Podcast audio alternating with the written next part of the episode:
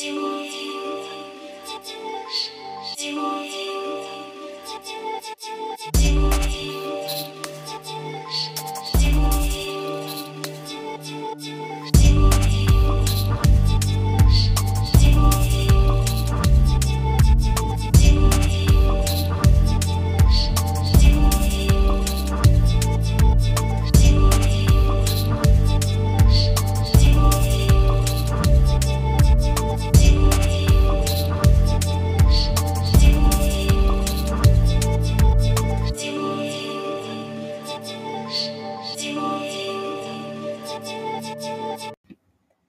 カー、 Spotifyより、幻の国所属メンバーが、えーお届けするラジオ、幻通信局のお時間です。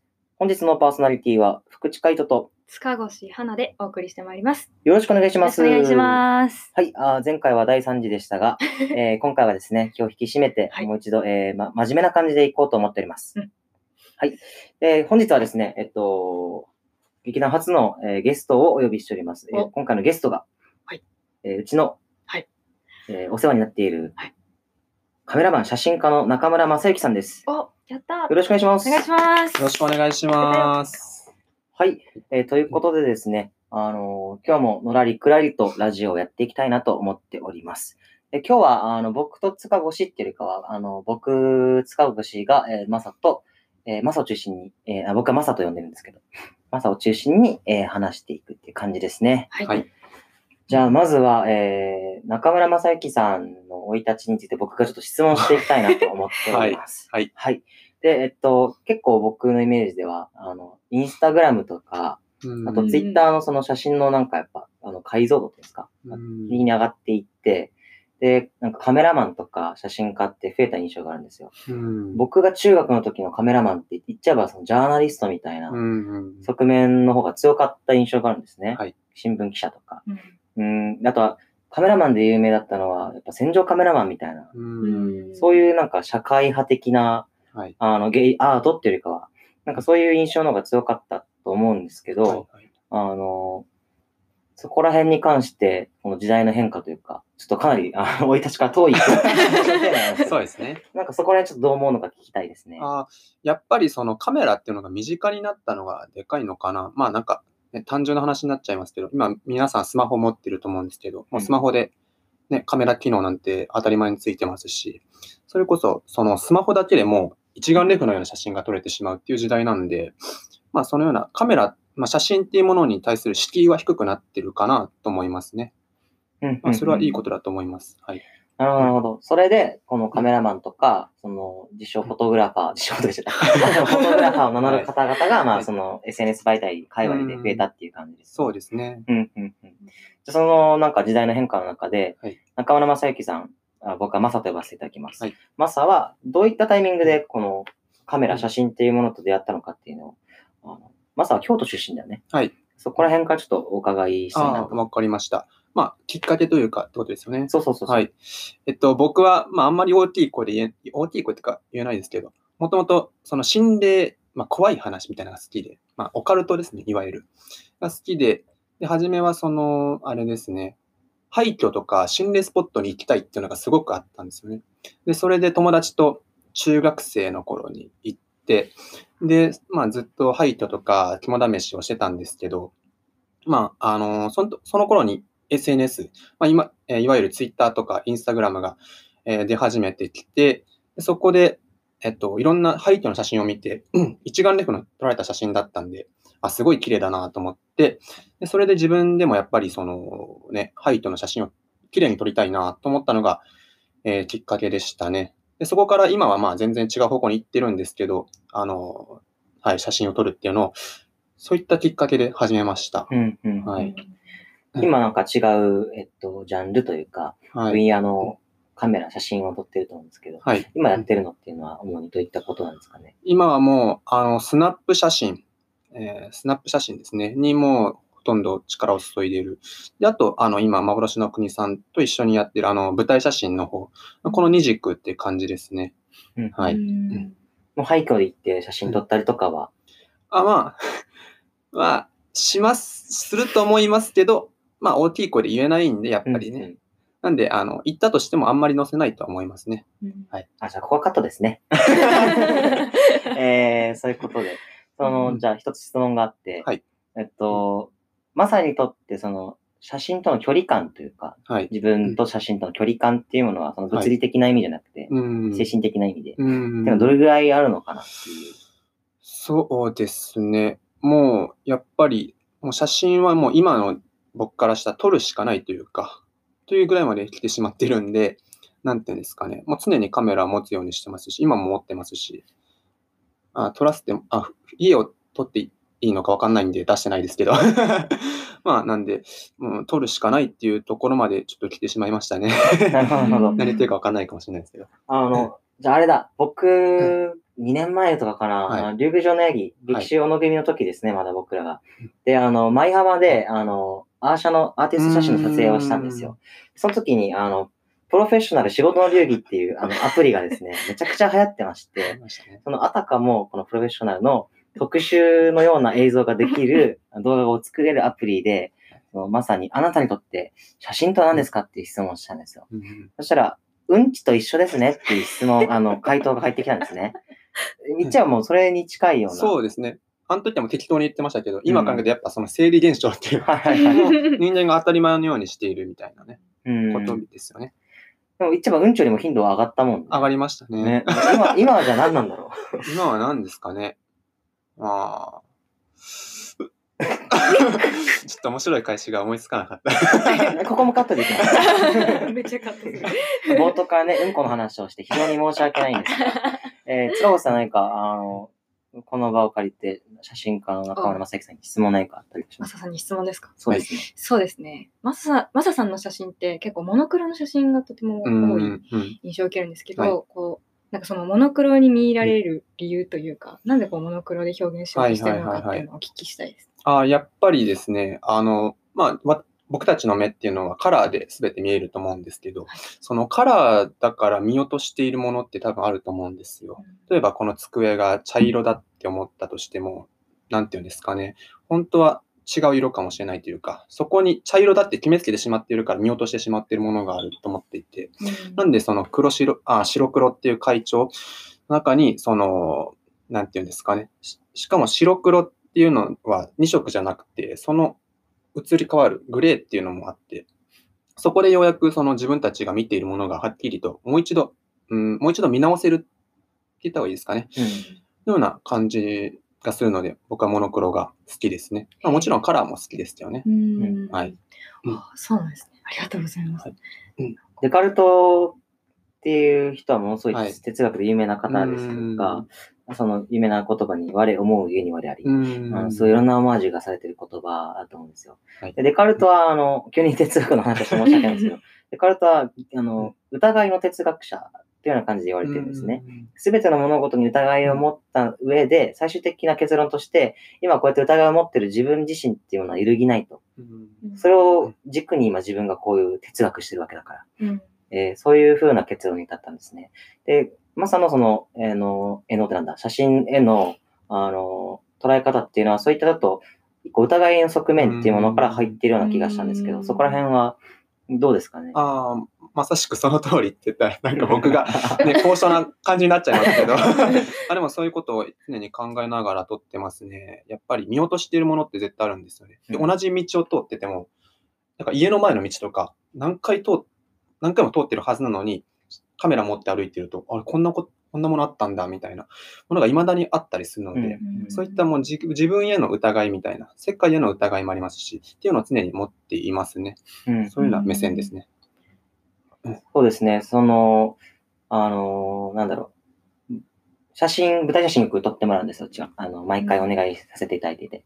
で、あの、すごいブレブレの写真を撮ってくれるんですね。それが、あの、非常に面白いんですよ。というのも、あの、なんでしょう、普通の静止画じゃなくて、あのこの場面に至るまでの動きだったりとか、あたかも感情が見えてくるような、もしくはお客さんとかの雰囲気が伝わってくるような錯覚かもしれないんですけど、そういった錯覚をするんですね。なんだろうな。今、映像っていうものが流行っている中で、カメラがそことの境界をぶち壊すような、写真がそことの境界をぶち壊すような一つのダイナミックさをはらんでいるような気がして。で、これはどなたかから影響を受けたとかってやっぱあるんですか？こういう手法での撮影っていうのは。あーそうですね。やっぱりその写真、まあ、日本の写真誌っていうものには、あのいろんな人がいると思うんですけど、やっぱ有名な方はいますね。うんうんです。まあ、あの、もろに影響は受けてますね。名前出していいのかちょっとあれですけど。うん。出してくださいよ。あ、あの、僕、僕が影響をもろに受けたのは、森山大道さんっていう方と、あと中平拓馬さんっていう、この二人の写真家。あ他にもいろいろいらっしゃるんですけど、その技術面というか、まあ技術って言ってもあれですけど、写真に関しては。っていうところからちょっと影響を受けてますね。はい。いや、かなり冒頭からね、あの、マニアックな話があって、あの、塚越がはは早くも、あの、脱脱線し始め、あの、離脱し始めめちゃくちゃたんですけど静かになっちゃう。ね、ちょっとつついていけないような あの感じになっちゃってしまったんですが、何かあの質問ありますか？例えばあの、どういう経緯でマサはうちとつながりを持ったのかとか、幻の国とみたいな。な、そこら辺気になります？へえ。どう、な、なんですかね。うーん、なんかいっぱい聞きたいことはたくさんあるんですけどお、なんですかね。あ、なんか、ちょっと難しい話になっちゃうかもしれないですけど、戻ってきちゃう。はい。でそのうちの劇団の写真を今撮ってくださっていて、そのなんかスナップ写真とかとちやっぱり舞台の写真って違うと思うんですけど、この舞台の写真を撮る上でこうマサさんが感じる面白さというかここはなんか、この舞台でしか撮れないものだなみたいな風に感じることってありますか？ああ、なるほど。あの、やっぱり舞台っていうのはなんかその虚構の中の世界じゃないですか。で、そこ、虚構の中で、その、ま あ難しい話になっちゃうんですけど、あの、皆さんが演じているわけで、な生身の人が動いてるわけですよね。やっぱりそこに、なんていうんですか、熱がありますしうん、感情の揺れみたいなのがあるっていうのが、なんかなかなか難しいですね、でも。なんかその、やっぱり熱っていうのが大きいですね。これは多分舞台よく見る方わかると思うんですけど、生の舞台ってやっぱ熱を感じる。それがすごく見ていて面白いですし、撮っていても、うん、なんか、自分で、自分が撮っているようで、なんか、と、うんなんていうんですかね、元から撮れていたみたいな、うん。難しい言い方ですけど、うんっていうような感覚がありますね。なるほどなるほど。なんかモノクロの写真って結構か自分の前のイメージははい。冷たいイメージがあって、やっぱ色がない分うん温度がなかったり、なんかその生きてないっていう感覚があったんですけど、マサさんの写真と出会ってから、なんかそのモノクロなのに色が見えるというか、その色もうん。なんかそのありきたりな、そのいつも見ているような色じゃなくて、はい、なんかもっとこう濃いっていうか深いところの色色が見えるような気がして、なんかそうですね、私も劇団入ってマサさんと関わることで、こうなんか写真でこういろいろ学べてて、変な話ですけど、なんかすごい奥が深いなって思います。ああ、よかったです。自分が何色を投影するかみたいな話になってきます、見てる側ね。さっきその、その、ね、マサが話してたみたいな。うん。ことなのかなと僕は夢想しますが、うん。あの、もともとある色っていうものは何なのか、あの、人によって色の感じ方が、だからその、モノクロの写真に自分のこの色の観念みたいなのを投影して見てるうみたいなのんがあるのかなと思いましたね。今、これは最初冒頭、アンカーと Spotify で配信って言ってるんですけど、後々 YouTube にもアップされるので、その時にそのタイミングで写真の、あの、あー写真も貼り付けるかもしれない。いいですね。うん、すごいおしゃれなラジオなんで。そうだね。僕はあの劇作家なので、あの言葉っていうとという視点から、ここ言葉という視点からあの考えていくんですけど、あの舞台写真の、その花ちゃんがさっき質問してくれた、舞台写真は、その、なんだ、なんだ、まさか虚構があると。で熱があったり、感情があったりして、で、他の写真とのなんか違い、取れ高の違いというか、みたいなのあるんですか？特徴の違いはっていう質問をしたと思うんですけど、僕はマサの写真って感じるのは、あの、スナップ写真、マサのスナップ写真だと、結構結果が見えるなっていう感覚が多いんですね。はい。もちろん写真によっては違いますけど、うん。で舞台写真は、あの、家庭を撮ってうる、ん。ことが多い。確かにこの違いがすごいなっていうのを感じていて、ん。で、えっと、ちょっと僕の話になってしまうんですけど、言葉は、あの、それこそ、あの、デカルトの話したように、あの、非常に脆いもので、うん。勘違いも生まれますし、うん。一つの単語にあらゆる意味が込められているんですよ。特に日本語は。なんかそこの危うさみたいなものっていうのは非常に作家としては気をつけながら書いていってるんですけど、なんでしょうね。その、恣意性っていうところですかね。うんさっき話したこのモノトーンの写真っていうのは、その恣意性が非常に高いんじゃないかっていうで、もちろんその舞台写真も恣意性っていう、この感情の流れとか熱とか見出してるのは撮った人ではなくて、むしろその写真を見た我々なのかもしれないっていうのをふと考えてみたんですが、どうですかね。あその通りだと思います。写真っていうのはやっぱりその、まあ、あの、写真作家、写真作家って言葉はありますけど、あの、やっぱり、なんていうんですかね、写真ってものは、その世界の複写だと思ってるので、まあ、その通りだと思います。だから、読書をするように、あの、自分たちの中でもう一度写真を見ているというか、見見る人が、えっと、ね、もう一回見直すというか、っていうようなものだと思ってますね。うんうん結果としての写真っていうところにちょっともうちょっと、あの、詰め寄って質問していきたいんですけど、なんかすごい番組チックな NHK みたいな。NHK でやってそうな感じ。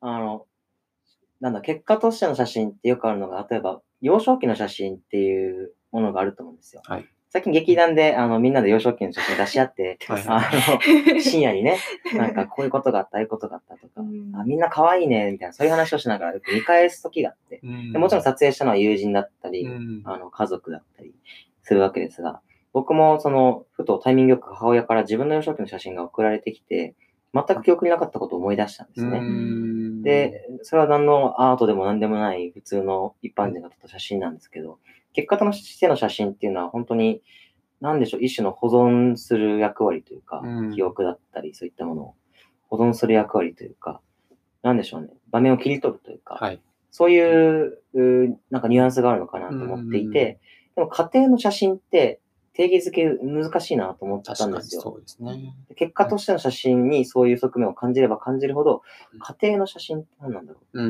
ん。物事のプロセスを写したの写真っていうものは、うんどういった、あの、意味をはらんでるんだろうかっていうのをすごい、うん。まだ未だに結論が僕の中で出てないんですけど、うん。そこら辺なんか、あの、マサの視点で何か抱いてるものってあるんですか？あの、やっぱりさっきもちょっと重なっちゃう部分があるんですけど、あの、やっぱり自分の見ているものっていうのが正しいのかっていう、この疑いから、まず僕は舞台写真に入って、で、うん、まあ、あんまり言っちゃうとね、あれなんですけど、なんていうんですかね。あの、やっぱり僕らの目っていうものは、その、お全部が、うんと、流動的に見えているいるようで、なんて言ったらいいんですかね。ジェスチャーしながら今やってるんで、伝わらないかもしれないですけど、そのコマ送りのような状態で見えているわけですよ。で、それが写真に写すと、写真っていうものはシャッタースピードとかが関係してくるんで、その流動、軌跡が見えるわけですね。映り込む。なんで、そこが、うん、ちょっと難しいですね。僕もちょっと曖昧な部分一。はあれですね、その瞬きして、次の瞬きまでの世界っていうのは、コマであ、はい。区切られてて、そうです、そうです。この瞬きのスピードっていうものがえげつない、もう数えきれないぐらい無限のかか確率かあのはい数で、こあのシャッターが切られているっていう、そうですその断片を取ってるみたいな話。はい、そういうことですね。なるほど、なるほど。つまり、はい流動ではあるけれども、流動ではないっうん、ていう断定された場面っていう。ですね。なるほど、なるほどうん。非常に哲学的な。なるほど、なるほど。いやでも面白いですね。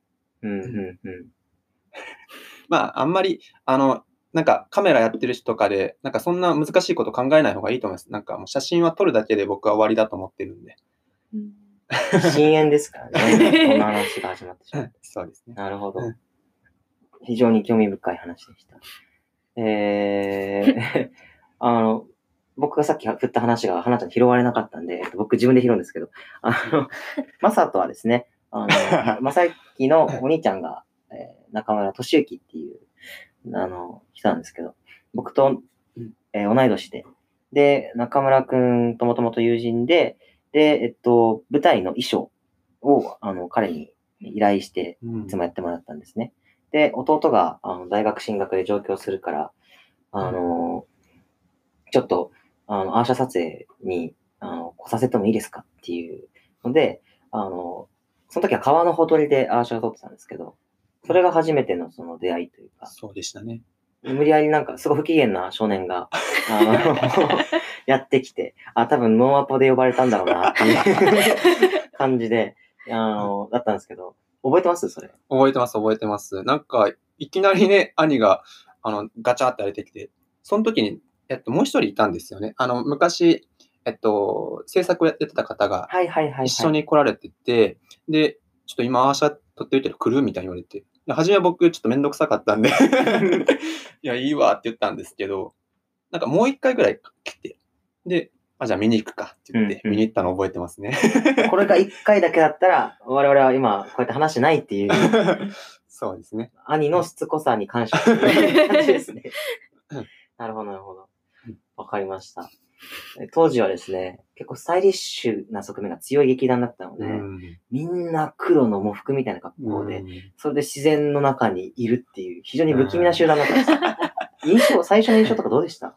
はじめ、なんかよくわかんない人やなと思ってましたね。あの、っていうのも、兄が撮影してるのを横で見てて、うん、うん。その、いろいろ写真撮ってるんですけど、なんか、あの時新聞紙がちょっとモチーフになっちゃうはいはいはいはいやつじゃないですか。だったらね、新聞紙をビリビリに破いて、であとなんかファーって、あの散りばめるみたいなうんのを写真撮ってたんで、そこで 何やってんだこいつらっていうのは 正直思ってましたね。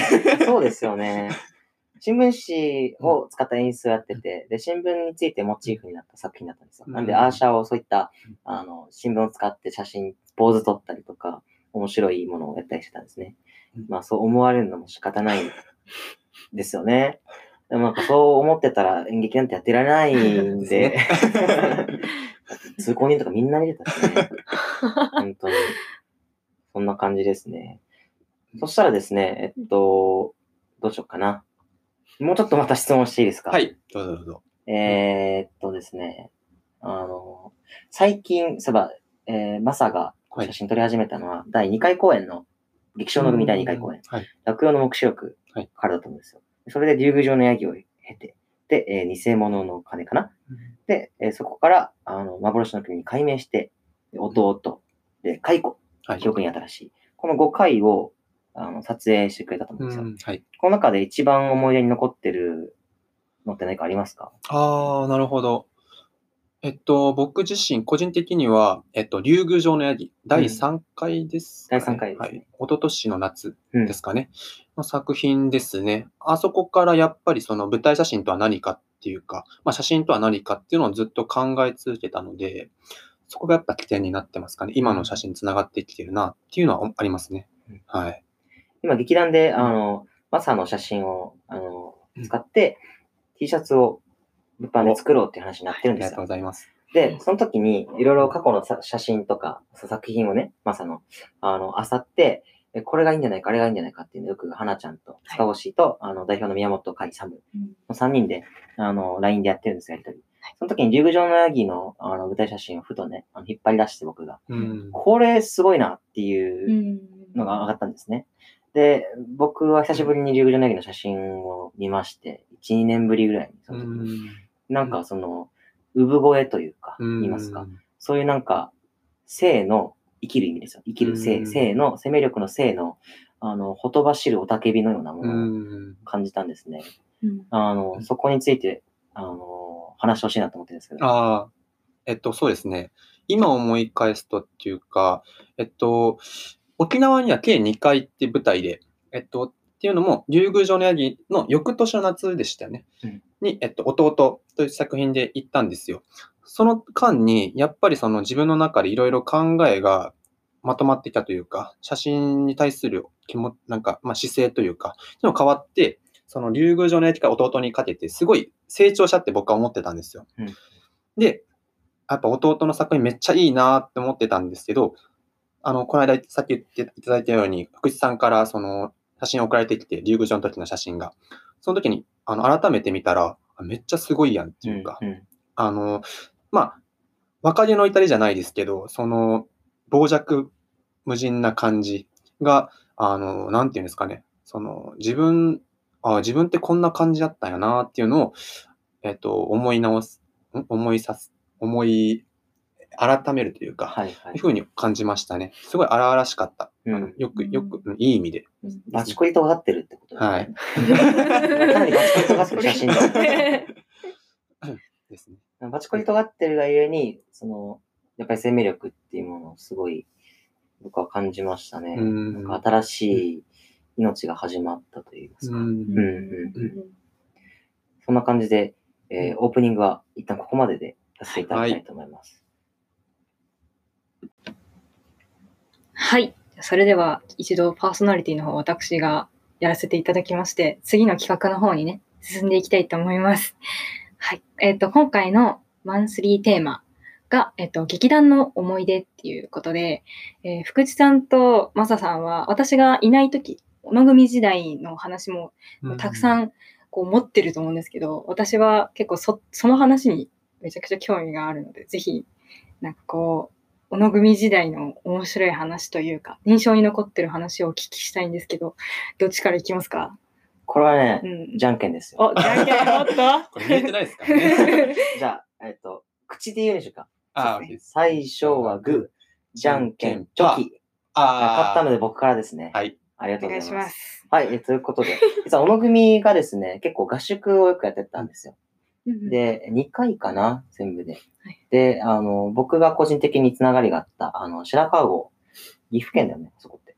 ですね。岐阜県白川郷、あの、合唱作りの里うんで有名な世界遺産になってますね。あそこの、あそこで、あの、あの、かやっこっていう子供劇団があって、そことの交流会を開いたりとかしながら、まあ、ワークショップやったりとか、で、一応合宿稽古っていうものをしてたんですね。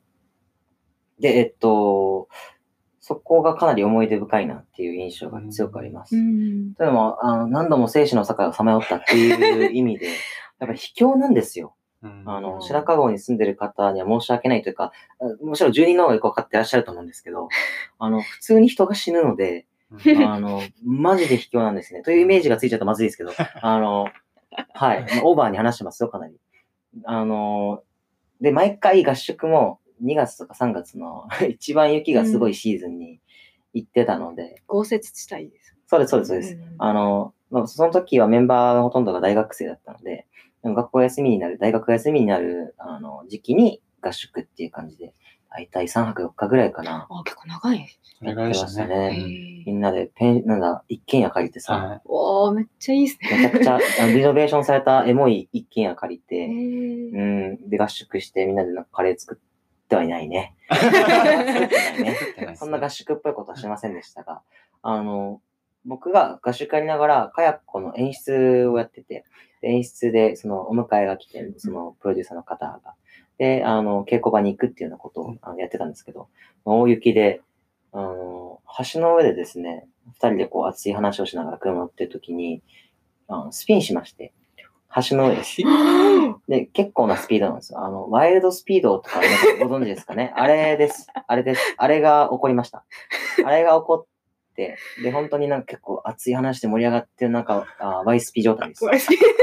で、橋ですよ、橋。皆さん。落ちたら、あの、凍った池の中に沈んでいくんですよ。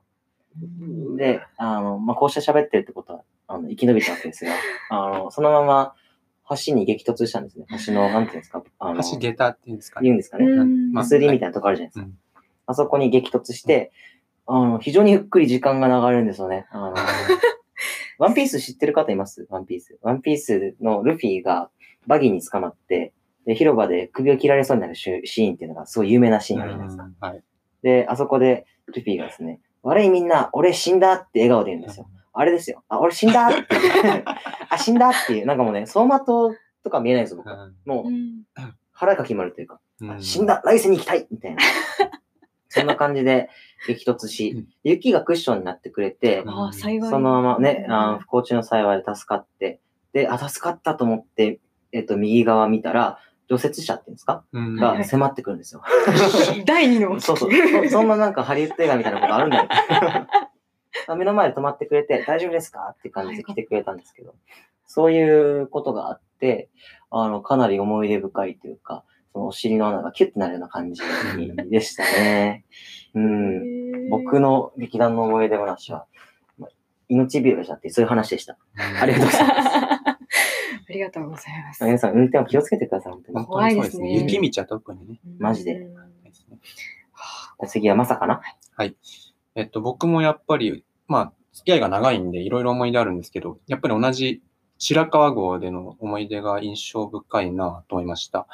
で特にあの、僕はすごく楽しかったなってことがありまして、っていうのも、あの、で最終日の日にみんなで河原でバーベキュー、あ、してないですね。してない、してない。です。嘘そんな思い出はない。河原でバーベキュー何人か凍ってます。っていうのはそれで、あの、僕も、あの、雪が本当に、初めて僕雪が嫌いっていうか、しんどいなと思ったのがあって、あそこって、あの、最高気温でも氷点下いってるようなところで、だからもう常にマイナス何度、もう5度とか6度。で、一番最低で、なんか、その時は10度とか言ってたのかな。とかで、家の中も寒いみたいな状態だったんですよ。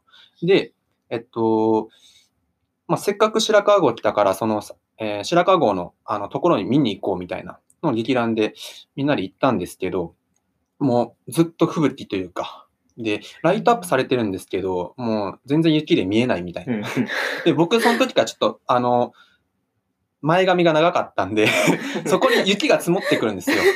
でそれでもう余計に見えないみたいな。で、僕しかもカメラを持ってるんで、あの、手袋してなかったんですよね。で、ポケットにも入れられないし、うんずっとダッシュでしかない。でも、えー手も雪で、雪が溶けて水になってくると、それが風にさらされて、冷たくなってくるんですよ。凍り始めこう、そうなんですよ。なんで、もう前髪と手がこう凍り始めてくるんですよ、本当に。で、もうずっと手の感覚ないまま、写真も全然撮れずに来たって思い出がありますね。はい。なんか楽し楽しかったん楽しかったのかなっていう。やっぱあの途中中日でさ、みんなでやっぱカレー作ってないね。作ってないですね。作ってないねそんな思い出、あのキャンプファイヤーとかさ、ああ、ありましたね。してないですね。大混乱ですよ。大変な思いをしながら。まあでも、その子供たちとの交流がやっぱ一番楽しかっああ、楽しかった。生命力がもう溢れてましたねあ。あ、エネルギッシュ。た。面白かったのはね、その、交流会終わった日の夜にマサがお酒飲みながらさ、多分酒飲んだと思うんだけど、はいやっぱ子供たちのああいう姿を見るとグッと来ちゃうんですよね。ちょっと泣いてたね。本当にちょっと涙ぐみますよね、ああいうの見ると。その時18とかでしょ？はいあ、ここもこ、れ、これ、これカットでカットで。あの、そう、そういう国だからね。そうですね。あの、幻の国なんで。あれ、だってパスポート必要でしたもんね、あそこね。そうそうそうそう。そういう国なんですよ。幻の国。あの、これはガチでカットできます。あの、編集の花さんよろしくね。わかりました。まあまあまあ、そんな感じで。逆にじゃあ、塚越はさ、はい。あの、劇団の思い出なんかありますか？確かに。ああ、劇団の思い出ですか？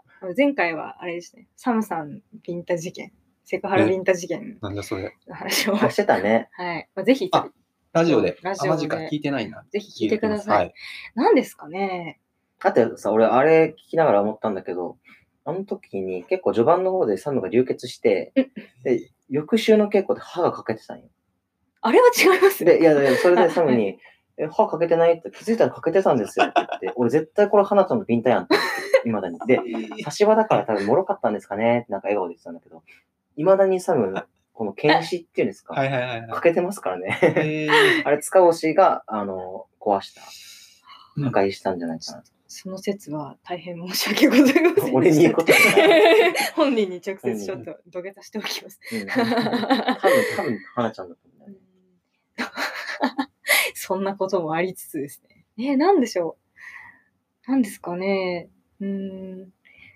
いろいろ、あ なんかこう、わー、なんか、えー、いっぱいあるんですけど、こう、ボーンっていう面白いっていうのがない。ああ、そういう感じでした。えー我々は面白くない劇団でしたので、はい。えー今後頑張っていければなと、はい。あの主催は思いました。はい。そっか。かっこ遠いね。遠いあえ、でも白川郷の話聞いてて、うんすごい、幻の国でもやりたいなって思いました。18歳でお酒飲むって話。違いますよ。それじゃなくてカット言うたやん。仕事が増えた複雑な。複雑な練習ね。そうそうでも、普段こんな出現しないから多分お酒飲んでなかったと思う、多分。あだで そんな一番厳しいじゃん。うんそうですね。うん。うんうなんか、やらせ感すごいや。らせ 結構ガチめに、あの、そういうの厳しいのと、あと、ね。異性間のね、そういう感じもあった瞬間、うん即刻、首っていう話をしてるので、うんめちゃめちゃ多分飲んでなかっうたん。ケンジかな？でしたねケ。ンジかな？うん。だった気がします。うん。哲也さんと、あの、ごめんなさい、僕の話になっちゃって、瓶ビール飲んでたんで、僕もあんまり記憶が定かじゃないんですけど。うん。ごめんなさい、お返しします。おかお返しされました。えー、なんかでも、冬、冬もいいですけど、なんか夏も本当にバーベキューとかしたいなって思いました。う。うん。話聞いて。なんかいや、嘘でもこの流れでいくとしないからね。や花ちゃん、去年のさ、バーベキュー楽しかったね。なかったけど。流れになる。繰り返しますね。それやばいな。なちょっとっちゃいます。うん計画しますわ、じゃあ、勝手に。今、合宿、まあこういう時期だから、うんまだ、うん、決まってはないんですけど、合宿今後ややれたらいいね、また、みたいな話は上がってますよね。そうですね。うん、みんな結構やりたいって声上がってます。うん。うんなんかもしそういうことがあったら、なんか今度は映像とか撮ったりして、なんかまねたこう YouTube とかでうんなんか上げられたら、またこう皆様にこう楽しい様子をお見せできるかなってそうだね。思いますね。うんそこも。なんかそういうね、あの、小野組の時はスタイリッシュだったって話をしたんですけど、ちょっとなんかそういうポップな感じうんうん劇団ももともと持ってたんですけど、露出してもいいのかなっていう話になって、うん。今、あの、出てきて、こんな感じでラジオも始めて、出てきていて、で、今ね、あの、企画を僕考えてるんですよ。おなんですか？それが、まあ、結構ね、解雇の稽古期間から話してたんですけど、はい。あの、田中翼の、あの、IQ91 の、7歳児。劇団の90って言われてる、90 90って言われてる90劇団の90、幻の90と言われてる彼の家にノーアポで、あの、チャイムをして、はい。入れてきたらみんなで胴上げするっていう。結構でもやってるんで。そうそうそうそう。結構でも急に田中さんの胴上げが始まるんですよ。なんか結構しんみ、なんか、なんていうんですか、しんみりとっていうか、真面目な話を田中さんがしてるときに、こうみんなニヤニヤしだして、で、今だってなった瞬間、一斉に胴上げが始まる。万歳万歳。なんでやーなんでや言った後、あの、田中さん、だいぶぐったりして。めちゃくちゃやつれてますよね、毎回。田中翼の家の前でやろうと思います。あ、いいですね。ちょっとぜひやりましょう、それは。全然嬉しそうじゃないですよね、本人。なんか胴上げされて。何なんですかねどうですか？人生胴上げされたことあります？って聞いたら、初めてや。結構半切れみたいな感じですね。ちょっと嬉しそうでもあったっていう。それをね、あの、ランダムにやろうと思ってます。田中翼だけじゃなくて。怖っえ、私の家もってことですか？あるかもしれないし、もしかしたら、マサもあるかもしれない。僕んちですか？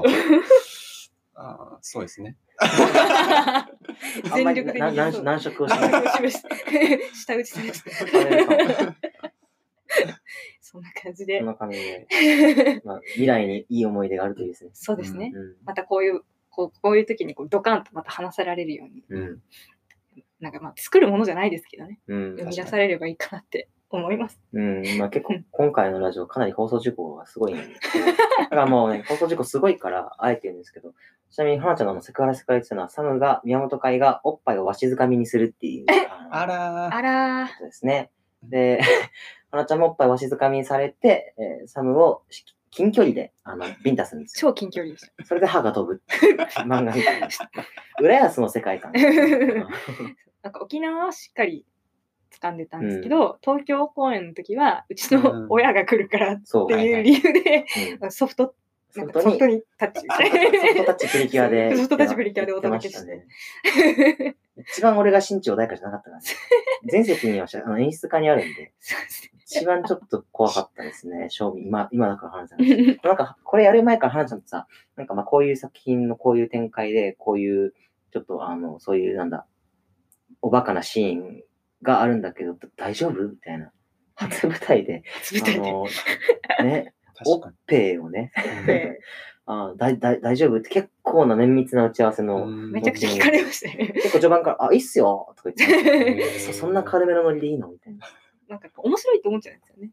まあ、客観的に見たらね、やってる側とさ、やられてる側は大丈夫なのかって感じで、なんか、やってるサムさんがこう結構気にしてた感じ。してたしてた。サムも、うん。うん、こういう時代だしさ、大丈夫かなみたいあとその弟に関しては、あの、抱きつくシーン。えっと、うんラストの方で、あの、主人公、弟をやってた、な。うんうん。平総一郎さんと、こう、熱い方、方なんていうんですか、うんハグするシーンがあるんですけど、あそこも、あの、私があまりこう、男性経験が少ないんですよ けど、急なカミング急にアウト。カミングカミングアウトするんですよ。カミングアウト。だからなんかこう、お互いこう、めちゃくちゃおどおどするっはいていう。見見ていてこう、なんてこう、なんかイライラするような時間を。何を見せられてるの 本当に。え、なんか、え、その古風な書屋を見せられてる な何を見せられてるんだっていうのを 本人たち言いましたかね、結構。前なんかリハビリで毎日ハグとかしてたんですよ。ね謎に。へ 早いとこう、ね、頑張ってください。なんかお芝居にやっぱそういうのが出ちゃうのはちょっと違うもすね。んね。うん。昔の時代とかはさ、うんあのーなんだ、結構やっぱパワハラセクハラがすごいはいはいはい。あの演劇とかもそうだし、音楽もそうだったと思うし、芸事全般ですかね。うんそれだけでも社会全体的にそうだったんじゃないかな。うん今はそこは改善されてきてると思うんですけど。だからなんか、あの、僕が小耳に聞いた話では、これ言ってるのかわかんないですけど、お前は俺と寝ろみたいな演出家が、主演の女優さんになんか命令してくるみたいなことがあったらしいですよ。うん。枕営業ってやつです。枕営業ですね。言わないようにしてたのに。ごめんなさい。まあ放送事故の回なんでいいです。もう結構オープンなのかなともうオー思っプンですね。あの、でも、お酒に関してはマジで、あの、あ弁解させてください。あれは違います。法に触れるようなことをじゃ絶対やりません、そうですね。そうですね。うんだから、うーん、何の話だったっけ、うんいや僕今いっぱいいろんなとこ飛びました。あ、本当？フリートークでいきましょう。えっとね、あの、もう一個あったじゃん。あの、国っ国、ていう特典はい。これに次行きましょうよ。お二つ行ってみましょう。いっちゃいますか？うん。国国っていうのが、説明しなさいよ、メインパーソナリティ。その幻の国の国、なんかこう、なんて言ったらいいですかね。前回はその幻の話っていう、うん。こう、なんて言っていいですか？幻の国から、うん幻の国から幻っていうワードを取って、うんそれをトークね。全部言ってくれてる。次の幻の国から国を取って、あのなんか、国っていうトークテーマを自由に。そうですね。うん。行きたい国だったりとか、好きな国みたいな話をもしくは行ったことがある。そうですね。ね。うんこう自由に話していきたいなって感じです。なるほど。はい。じゃあ、これもじゃんけんかな？じゃんけん、あ、次、花ちゃんも参加して。いきますか？最初はグー、じゃんけん、チョ負けキ。じゃあ、えっと、花ちゃんが最後で、はい2回戦。最初はグー、じゃんけん、チョキ。おーまさかのですね。強いまさ僕、花ちゃんでいきます。はい、えー、僕、まあ、国にまつわる話。そうですね。僕は、えっと、海外の旅行が1回しかなくて、うんっていうのも、えっと、2年前かな。に、えっと、フランスのパリに、えっと、行きました。で、そこの思い出がやっぱ、えーすごい強くて、初めての海外だったので、もう何もかもが新鮮で、もう日本の風景じゃないわけですから、そこは。あの飛行機の窓から見える景色とかも、おこれがパリか、みたいな。やっぱ憧れが一個あったんで、やっぱパリに対する。あの、すごい感慨深かったですね。で、あの、一つ印象深かったのは、あの、海外、まあ、特にヨーロッパとかもそうなのかもしれないですけど、その、皆さん、店員の態度がめちゃくちゃ悪いというか、あ日本と比べると。うん日本と比べたらそうですね。うんあ日本が親切すぎるのあると思うんですけど、うんまあ、あの、向こうの人らは多分雇われてるからっていう、なんですかね。お前ら客やろみたいな。客、まあ、こっちがいなかったら何も買えへんやろみたいな立場で来るんですよね。まあ、それが一個面白かったですね。すごいなんか、まあでも、あの、ちょっと、まあ、不愛想っちゃ不愛想なんですけど、困ってると声かけてくれたりとか、うんあの逆に日本人って聞かれて、あ、そうですって言ったら、なんかワンピースが好きみたいな言ってくださる、あの、お姉さんとかもいましたし、うんあの、まあ、すごく冷たい部分もありながら、やっぱりその人情、なんて言ったらいいんですかね、人っていうものは別に決して冷たい人じゃないというか、うんっていうのはすごい印象深かったですね。はい。あと、ピザ美味しかったです。ピザ食べました。美味しかった。ピザの、あの、原点ってイタリアとかイタリアですすねそこからフランス、アメリカに入ってみたいな。あ、まあでもフランスも多分、あの、確か中世とかに、あの、通通ってるんですよ、ピザ。ですごいそうなんです独自のあれがあるんで。そうだね、なんかあの、シルクロードのピザロードってあるもあんね。、あります、あります、あります。今ないんですけど。今ないんですあ美味しかったです。やっぱそういう、ヨーロッパの。あのけど。うんピザ文化って結構ね、ヨーロッパ全域に行き渡ってうる。んイタリア発信で、はいはいはい。で、アメリカとかイギリスもかな、はいはいはいフランスですかね。あの全体ってさ、なんかあんまり僕俺区別つかないんだよね。確かに。わかります。わかる？うんフランス人もイギリス人もイタリア人も、うん。みんななんかアメリカ人もさ、うんアメリカはちょっとちょっと多民族国家って感じだけど、うんあそこら辺なんか一緒だねっていう 感じあるよね。うんまあ海外の人が日本人、韓国人、中国人みんな一緒っていうのはアジア人みんな一緒に見るって言います一緒だよね。うん、うん、うん。あ、あと一個いいですか？いいですいいです今ちょっと思い、あの、思い出したんですけど、はいあの、どこ、ご飯屋さんどこ行ってもフランスパンがやっぱ出るんですよ。はい、はい。で絶対にバケットであって、まあ注文したりとかもするんですけど、うんもうサービスで出してくれるとかもあって、で、そのフランスパンの食べ方が、その日本人だと白米とおかずを一緒に食べるじゃないですか。うんおかずを白米で食べるみたいな。その同じ要領で僕はそのフランスパン出てきたんで、そのおかず、まあハンバーグだったらハンバーグ食べながらフランスパンを一緒に書き込むみたいな。めっちゃ美味しかったんですよ。へーまたね、ちょっと良かったフランスパンで食べてみてください。どっかの国はさ、一緒に食べちゃうと行儀が悪いって言われるらしいよね。あ、そうなんですか？なん。かこのコースだから、あの、一つ一つ食べていくみたいな。今今はパンだけ。今今はスープだけ。今は野菜だけっていう。あーフランスじゃない多分？ですかね？じゃあ僕はダメだったのかな？すごい入れ食いしてるような感じ。邪道な でも美味しかったらしゃあないですよ。そうねん美味しければまあ美味しい問題ない。我々日本人ですから。そうそうですね。なるほど、なるほど。アイデンティティ。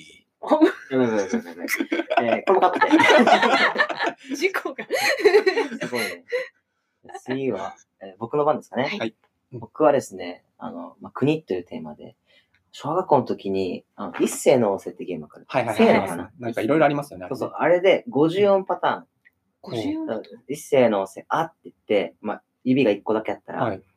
あ行の最初の一文字、あなんよ。はいはいはいはい。アメリカって言って国名を言っていくんよ。ああ、なるほど。一世の王政、あで、あの、二つ出たら、あ、い、イタリア、イギリスとか、まあ、イングランドでも OK っ。ていうゲームがめっちゃ流行ってて、俺、地名めっちゃ苦手ない国名とかも、当時。あの、文学少年だったんですけど、社会系が結構苦手で、なんか暗記しないといけないみたいな、ありますね。ちょっと苦手だったんですね。で、どうしても勝てない、なんか、あの、国名の達人みたいな友達がいて、なんか見た目もすごい仙人っぽいんですよ。なんか、あの、すごいヒョロヒョロで、あの、骨ばんでるんですよ、うん体全体が。名前忘れちゃったんですけど、その子が、あの、半眼の眼でね、いわゆる悟りを開かた目で、国名を、ブラララララってってそういう友達いるじゃん、絶対。一人は絶対。一人は絶対いる。なんか違う世界に住んでそうな。うんその子にどうしても勝ちたくて、毎回負ける。で、あの、一世のせなって言われて。例えば、な、ナイジェリアとか。に日本うん。で、次ですよ。ぬぬぬ。ぬってなんかある？って固まったの、お互い。い。この、うん。せ千人の友達がはいはいはいはい。固まって、その子が、ヌアンコカンヌ共和国で、俺、うわー。ガービシッビシッわー。みたいな。感じになって、どこ？こいつすげえってなったんですよ。そこまでいくと、ない国言ってもわかんないですよね。はい。はぁそういうことです。そういうことでした。めっちゃ事故だ。ひどすぎる。まあまあまあ。えー、まあ、トーク下手か。クイズ番組で答え言うバカと一緒だぞ。レッドカードです。いや、もう退場です。退場。いやす純粋に聞いてたんだよね。まあラジオはしゃラジオラあないですジオまあまあまあまあ。まあいいんです。スカオクシはこういうことを日常茶飯事でやって。この前はラジオ急に止めたりとかしちゃって。やらかします。大丈夫です、大丈夫です。じゃあ何も分かったように話しますと、はいそのヌアン国可能共和国って言われて、まあ僕は爆散したんですね。うん、で、えー、22歳、うん3歳になりまして、そういえばヌアン国可能共和国って何やったんやろう思ったんですよ。んで、えーネットで調べたら、はいあの、人でした。ヌアンゴカヌーって人の名前でした。人？人かーい。国じゃなかったっていう話でしたね。びっくりでしょ、皆うわーさん。すごいうおーわ僕はすごいびっくりしたんですよね。はなちゃんどう思う？びっくりしたでしょ。ーびっくりした。びっくりしちょっと泣いとるやないか。た。やらかしたまあまあまあ、あの、視聴者の方にね。これも全部カットで、あの、花ちゃんが自分で尻拭いで編集します。はい。えということでね、はいこの流れで非常に良くない流れで花ちゃんにパスをしたいと思います。はい。はい自己自得ですね。頑張れ。そうですね。私は、うーん、なんかその、く他の国旅行行ったりとかって全然なくて、うん飛行機とかも全然乗ったことなかったんで、本当にその去年の弟の時の沖縄が初めて飛行機乗ったぐらいだったんですけど、うん。初飛行機って言ってたもんね。初飛行機でした。うんめっちゃドキドキしてました。でもなんか 結構真顔だったよね。覚えてる？ですか？覚えてないな。結構なんか、ん？飛行機ね そんな？感じだった。そうそうそれでなんかその飛行機に対する恐怖を克服したんで、あ、恐怖があったんだ。えなんか、ああ、なるほどね。なんかこの勝手なイメージとして飛行機で事故ると100%助からないっていうじゃないですか。そうですねでこうなんかそういう怖いニュースばっかりちっちゃい頃から知ってたから、なんかこう飛び立った瞬間に、あ死ぬこの浮遊感も相まって、なんか、あ死ぬじゃないかな。それで硬直してたのね。そうですそれが真顔になったわけだ。そうです。イヤホンつけて、こんなの。快適な空の旅を楽しめよ。全然楽しめなかったです。それでなんか、その、克服してから、うん結構なんか旅行行きたいなって考えるようになってて、うん。そうですね、あの、高校入って、高校3年ぐらいから私、韓国がめちゃくちゃ好きになって、韓国アイドルとか、韓国のドラマにすごい興味があって、そこで今、その大学の授業でも韓国語を学んでるんですけど、一回は、なんか一人で韓国行って、なんか、あれですね、韓国語で現地の人と普通に会話したいなっていうのがありますね。なるほどね。っていう結構つまらない話をしたあでも、わかります。やっぱり、その、言葉が通じない相手に、その、まあ、自分が韓国だったら韓国語を喋って通じ通じたときはやっぱ嬉しそうですね。いですよね。僕もフランス行って思いました。通じたりとか聞こえたりとかはい。して、あ、分かったってなるんうで、ん。すごい嬉しかったです、それは。なんかやっぱりその、やっぱ日本の大学にいても韓国の留学生ととかって来るじゃないですか。で、こうなんかやっぱりお互いに、そのまだこう、拙い日本語を喋ってる子が、すごい日本語の発音が綺麗で褒めてあげるとすごい喜ぶし、うん。なんか私も、こう、拙い韓国語喋ると、あ、もうなんかすっごい褒めてくれるんですよ、韓国人って。なんかもうめちゃくちゃ綺麗みたいな。韓国人かと思ったってめちゃくちゃ褒めてくれて、なんかもう、それでこう、お互いウィンウィンみたいな。うんそれで、なんかそういう、なんか、なんて言ったらいいですかね。やっぱり、外国人って結構抵抗というか、うんなんかこう、やっぱり異世界の人みたいなイメージも若干ありますけど、はいなんかこう、実際に話してみたら本当に温かくて、そういうなんかその温かさみたいなのを、今度日本じゃなくて韓国でやってみたいな、なんかこう感じてみたいなって思うし、そのなんか変な話、私のこの目標の一つとして、韓国のなんか映画とかドラマとかにもなんか出てみたいなっていうのはあるので、うんなんかすごいこれからも韓国語、韓国語を頑張りたいなっていうふうに思いました。以上でございます。はい。